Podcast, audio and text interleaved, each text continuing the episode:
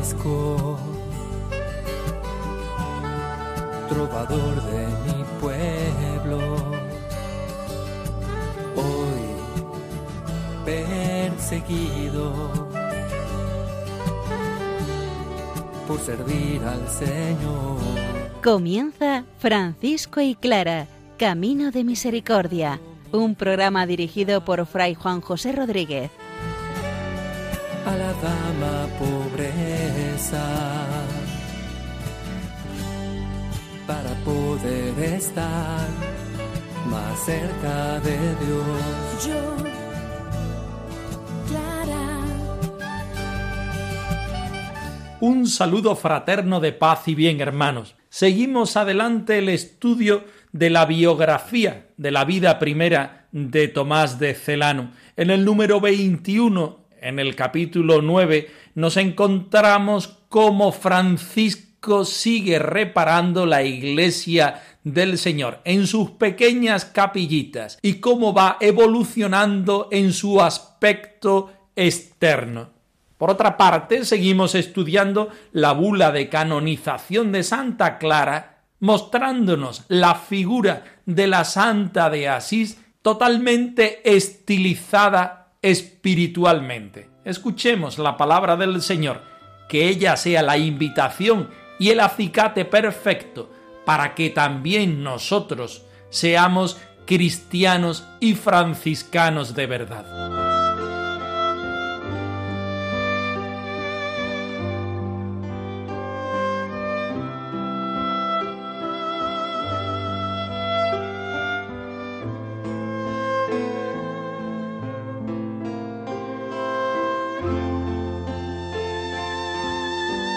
Del Evangelio según San Lucas.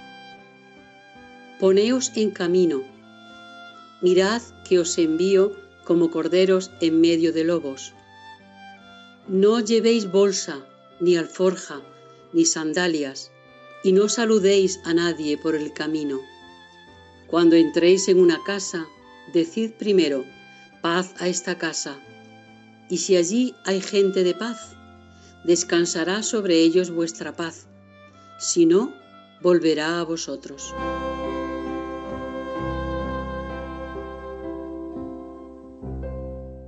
Tomás de Celano retoma nuevamente la historia de San Francisco. Dejamos a Clara en San Damián y San Francisco restaura en este momento la iglesia de la porciúncula. El Señor lo va cambiando por dentro, pero también por fuera podemos ver la marca del Señor. Escuchemos el texto. No llevan siquiera un pedazo de pan. Así los enviaba Jesús Nazareno.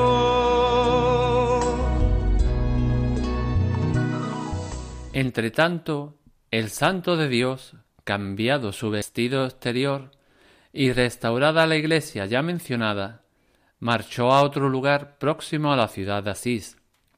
Allí puso mano a la reedificación de otra iglesia muy deteriorada y semiderruida. De esta forma continuó en el empeño de sus principios hasta que dio cima a todo. De allí pasó a otro lugar llamado Porciúncula, donde existía una iglesia dedicada a la bienaventurada Virgen, Madre de Dios, construida en tiempos lejanos y ahora abandonada, sin que nadie se cuidara de ella. Al contemplarla el varón de Dios en tal estado, movido a compasión, porque le hervía el corazón en devoción hacia la Madre de toda bondad, decidió quedarse allí mismo. Cuando acabó de reparar dicha iglesia, se encontraba ya en el tercer año de su conversión. En este periodo de su vida vestía un hábito como de ermitaño, sujeto con una correa, llevaba un bastón en la mano y los pies calzados. Yo quiero vivir como tú, que al vivir pobre y libre nos muestras la realidad.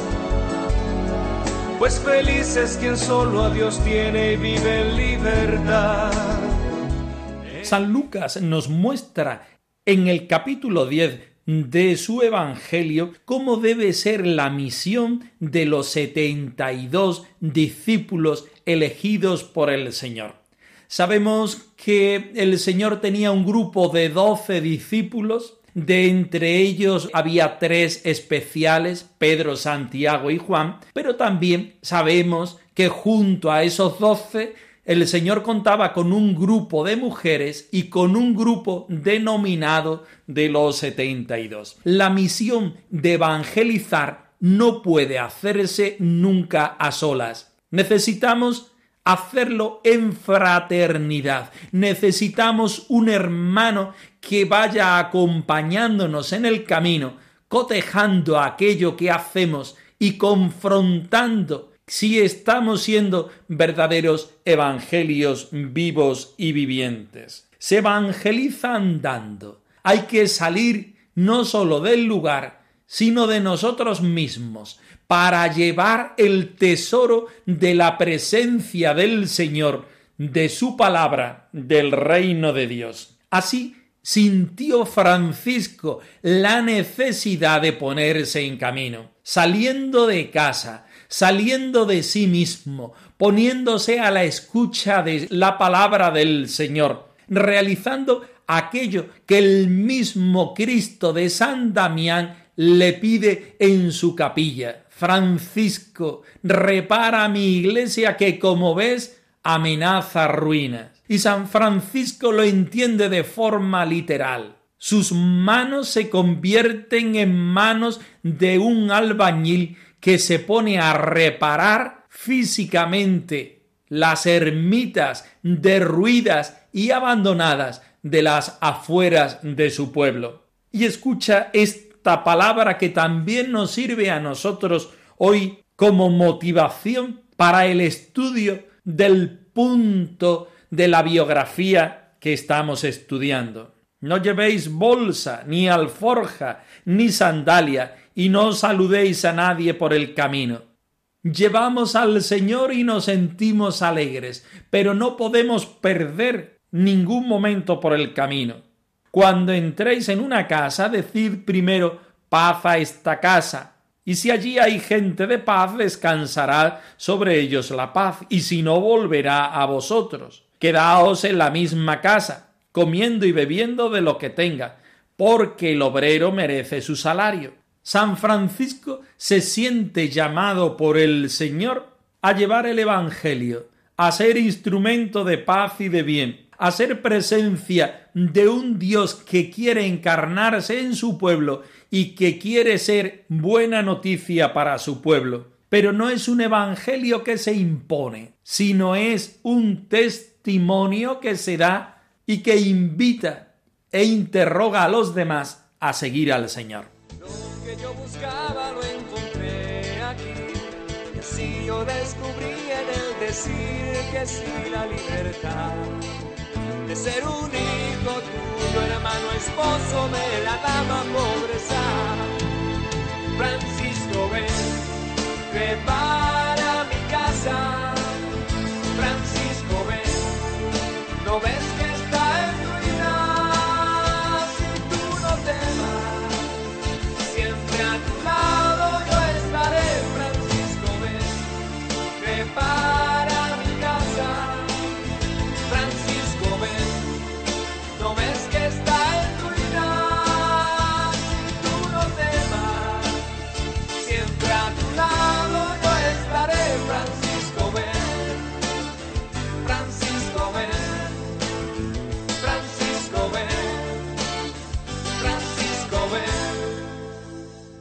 nos encontramos a Francisco que va respondiendo al Señor. Y si el Señor va hablándole de distintas formas, San Francisco también quiere responder de distintas formas.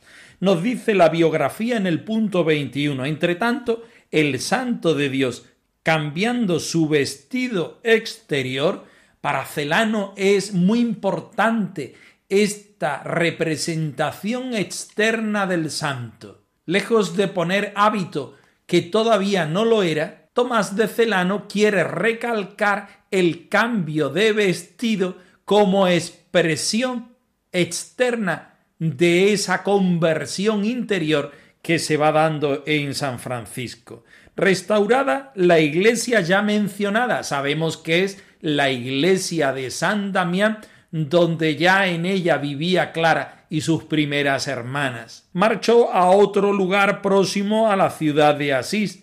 No sabemos muy bien cuál es, posiblemente la ermita, la capillita de San Pedro, que relacionamos con el encuentro con los leprosos de líneas anteriores. Allí puso mano a la reedificación de esta iglesia que estaba muy deteriorada y semi derruida. Otro de los aspectos que el biógrafo oficial nos quiere remarcar, la iglesia estaba en situación de deterioro y casi derruida por completo, haciendo referencia al edificio material, pero sobre todo a la comunidad de los cristianos, de los creyentes en Cristo Jesús. De esta forma, continuó en el empeño de sus principios hasta que dio cima a todo. San Francisco va respondiendo al Señor. San Francisco se va convirtiendo. San Francisco va diciendo que sí. Y el Señor lo va inundando de su gracia y va cambiando su interior y su exterior. una paz tan grande al saberse absolutamente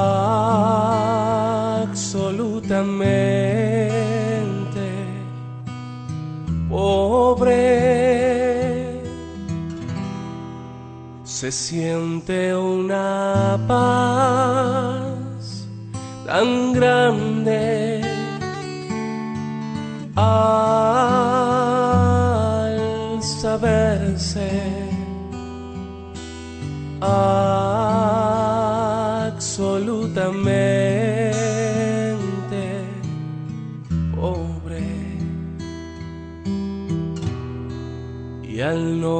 contar más que con Dios no contar más que con Dios. Absolutamente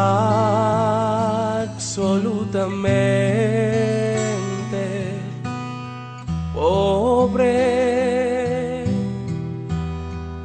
Y al no contar más con Dios no contar más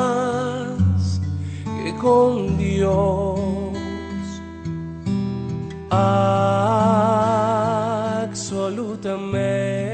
Y Francisco llega a la porciúncula, donde había una capillita dedicada a la Santa Madre de Dios, Nuestra Señora de los Ángeles.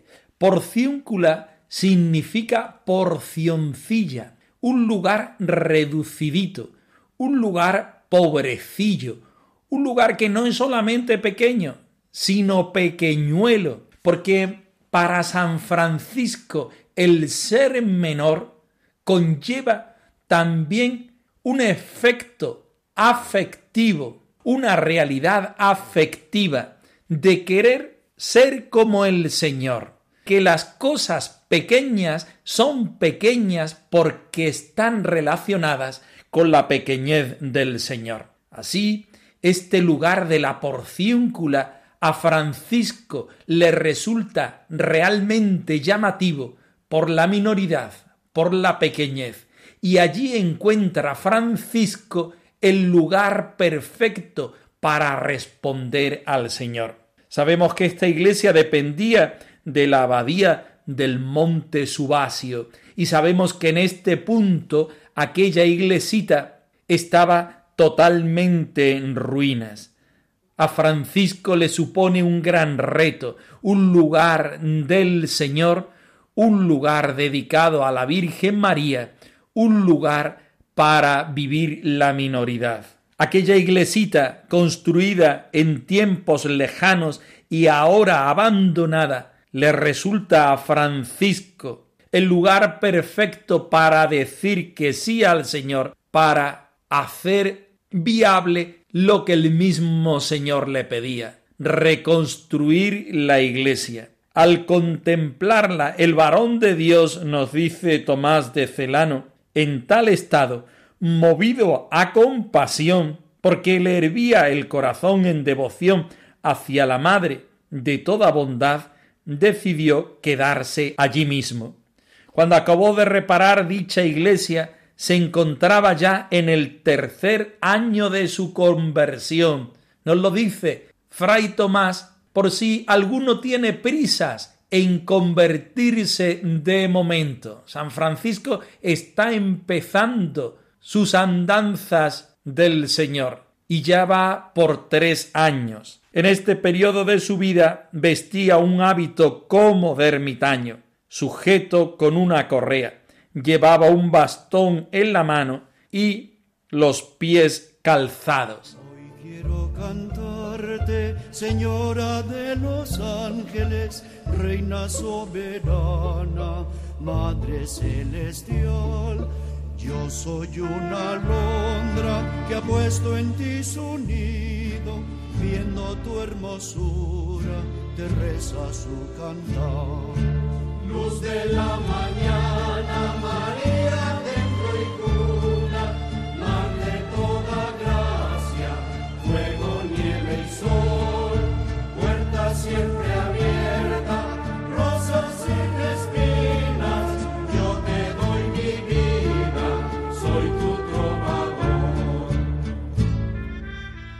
Seguimos a continuación leyendo un trocito de la bula de canonización de nuestra Madre Santa Clara, un texto que nos habla de el ideal de la santa ya totalmente coronada en el cielo y en la tierra, ejemplo que podemos y debemos seguir nosotros sus seguidores. Escuchemos el texto.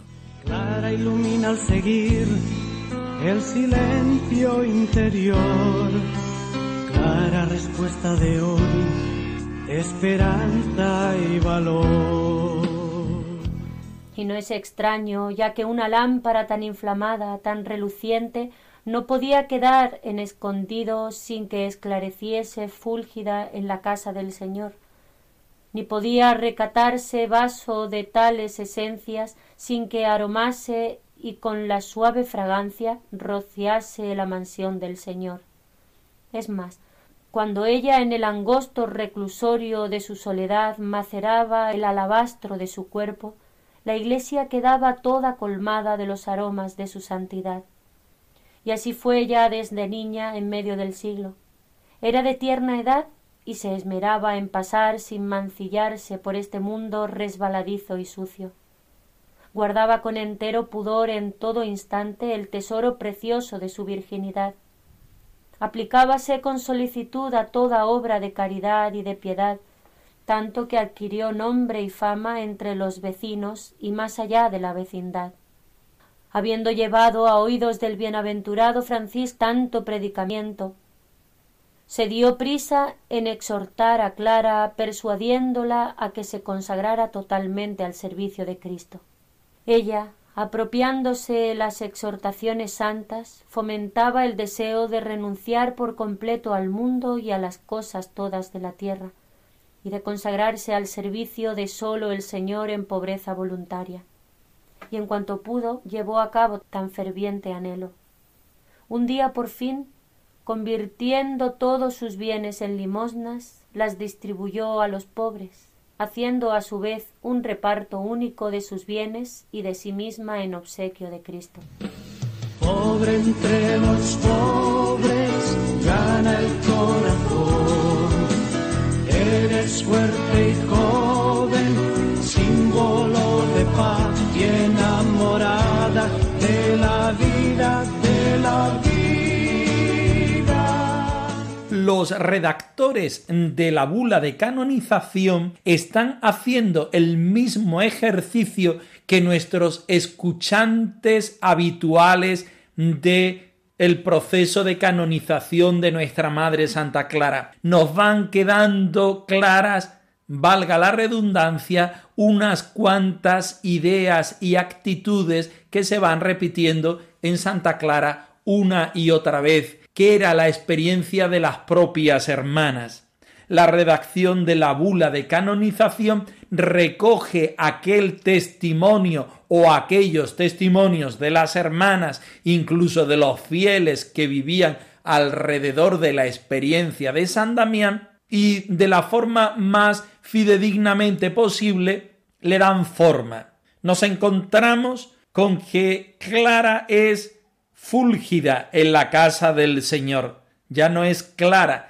que va repitiendo una y otra vez el término jugando con el propio nombre de la santa. Ya quiere ser luz fúlgida en la casa del Señor, en una casa que es extraña en comparación a la casa del resto de los fieles, porque ya se concibe como un convento pequeño y cerrado a las personas que vienen de fuera, reclusorio de su soledad, donde ella misma vivía la penitencia al estilo franciscano, respondiendo al Señor a este mismo que se encarna haciéndose niño y entrega su vida por completo por amor en la cruz.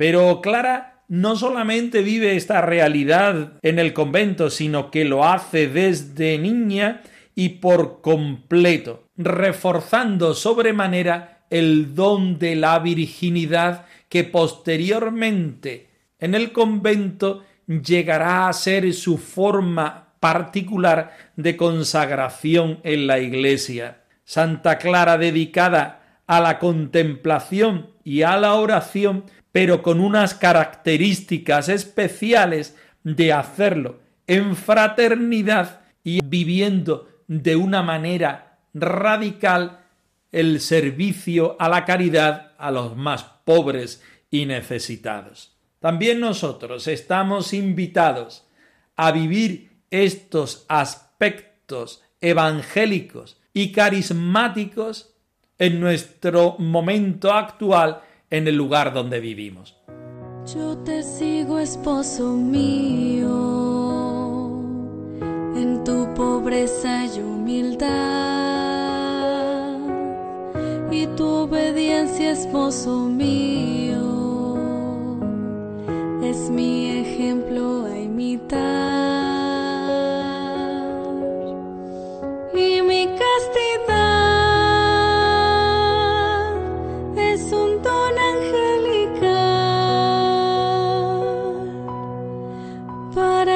Contigo, me basta solo con orar. Señor mío. Francisco y Clara arroba radiomaria.es. Os dejamos la dirección de nuestro correo electrónico por si queréis poneros en contacto con nosotros en algún momento. Nosotros nos despedimos, no sin antes ofreceros la bendición del Señor resucitado al más puro estilo franciscano. Que el Señor os conceda la paz y el bien, hermanos.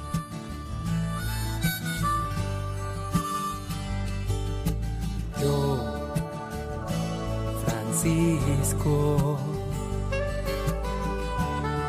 trovador de mi pueblo, perseguido por servir al Señor. Han escuchado en Radio María Francisco y Clara, Camino de Misericordia, un programa dirigido por Fray Juan José Rodríguez. A la dama pobreza, para poder estar más cerca de Dios.